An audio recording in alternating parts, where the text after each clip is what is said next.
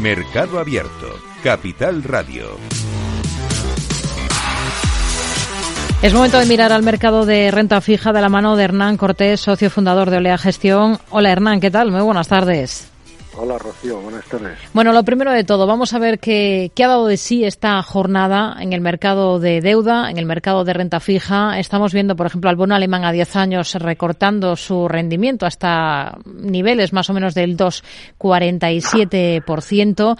Al español también con recortes hasta el 3,5%, más discretas esas caídas en el caso del rendimiento del bono estadounidense a 10 años, el 3,90% en estos instantes, que ha sido lo más interesante de esta jornada?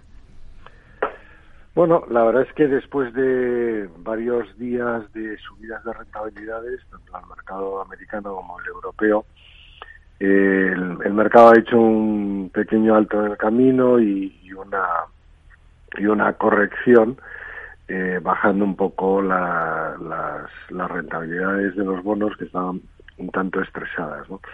Habían alcanzado niveles psicológicos Mm, de más eh, importantes en Estados Unidos del más o menos del 4% y en el bono alemán pues niveles algo superiores al 2,5, el bono francés del 3 y el bono español a niveles superiores al, al 3,5. Entonces, bueno, mm, yo creo que el mercado se, se ha corregido esta tendencia tan fuerte al alza que llevamos desde el último, más o menos desde hace casi un mes o tres semanas. Y, y en principio, pues bueno, parece lógico que se tome un respiro. Ahora que con las expectativas de tipos de interés a corto plazo que está empezando a descontar el mercado de alrededor del 5,25 en Estados Unidos y del 3,5 en Europa, eh, probablemente este proceso de subida de rentabilidades en el largo plazo eh, no haya acabado, ¿no? Entonces, bueno, yo, nosotros no descartamos ver un bono a 10 años en Estados Unidos al 4,5 y, en, y un bono alemán a niveles del 3,5. Hmm. un bono español al 4. Hoy, hoy es protagonista Telefónica porque ha presentado resultados. ¿Tendrían deuda de la operadora en cartera? No, tenemos al, algo de acciones, desafortunadamente, porque es que realmente ya muchos años haciéndolo regular y bueno, nos queda ahí un pico de acciones que yo creo que en algún momento lo, pues probablemente tendría sentido cambiar las acciones por, por bonos. Llevo varios días pensándolo, aprovechando este repunte que están teniendo las acciones, porque el problema de Telefónica es que es una empresa y tampoco difiere mucho más del resto de las telecos europeas es que bueno en, los últimos ocho años las ventas han caído un 27% y los beneficios el beneficio por acción ha caído un 38 claro cuando tienes una empresa que está en un sector donde caen consistentemente las ventas es muy difícil ganar más dinero. Entonces, yo creo que en las telecos, mm, salvo que haya sorpresas con fusiones y que puedan mejorar la capitalización, el, las, estas fusiones por economías de escala y,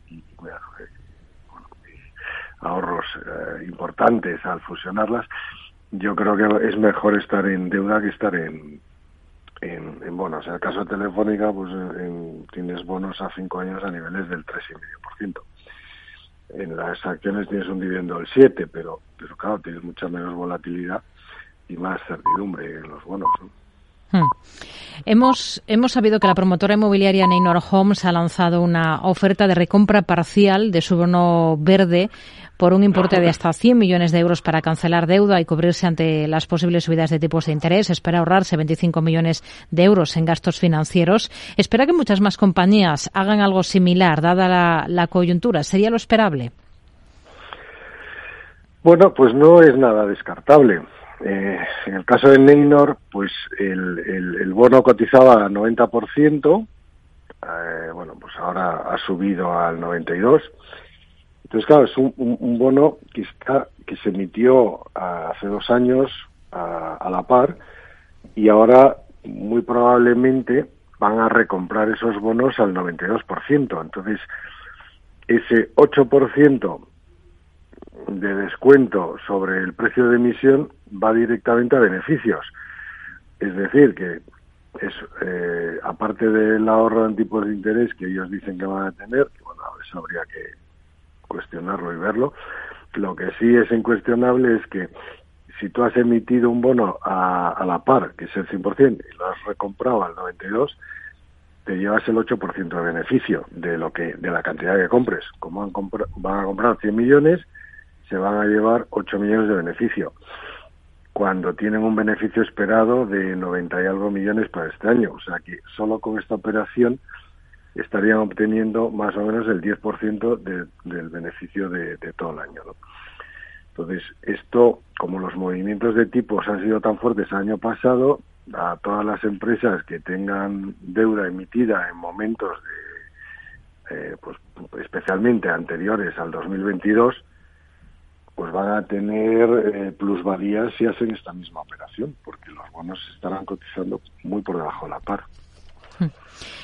Richard Clarida, que fuera vicepresidente de la Reserva Federal estadounidense entre 2018 y 2022 y que ahora es nuevo asesor global de PINCO, ha, descartado un batacazo económico, lo primero, y ve numerosas oportunidades en renta fija, sobre todo renta fija de calidad y bonos ligados a la inflación. ¿Ustedes a estos últimos con qué ojos miran en estos momentos?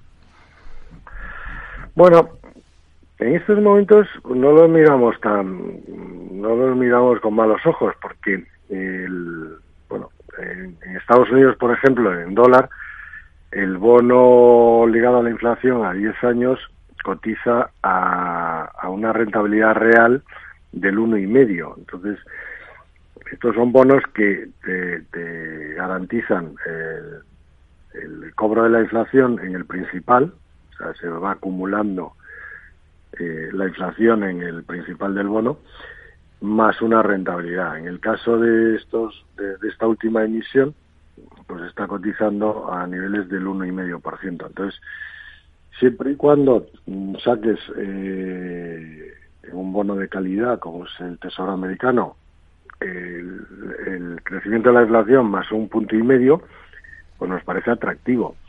El problema es que eh, en el año 2021, 2020, este bono ha estado cotizando a inflación menos un punto. Pero claro, cuando ya no te ganas la inflación, sino que mm, vas a obtener solo inflación menos un punto, ya nos parece eh, bastante menos atractivo. Entonces, bueno, yo creo que, que sí ahora en este momento los bonos ligados a inflación están a bastante mejor nivel de lo que han estado en el, en el 20 y en el 21 sin duda. Hmm. Hernán Cortés, socio fundador de Olea Gestión. Gracias por su análisis con nosotros. Muy buenas tardes. Gracias, Rocío. Adiós.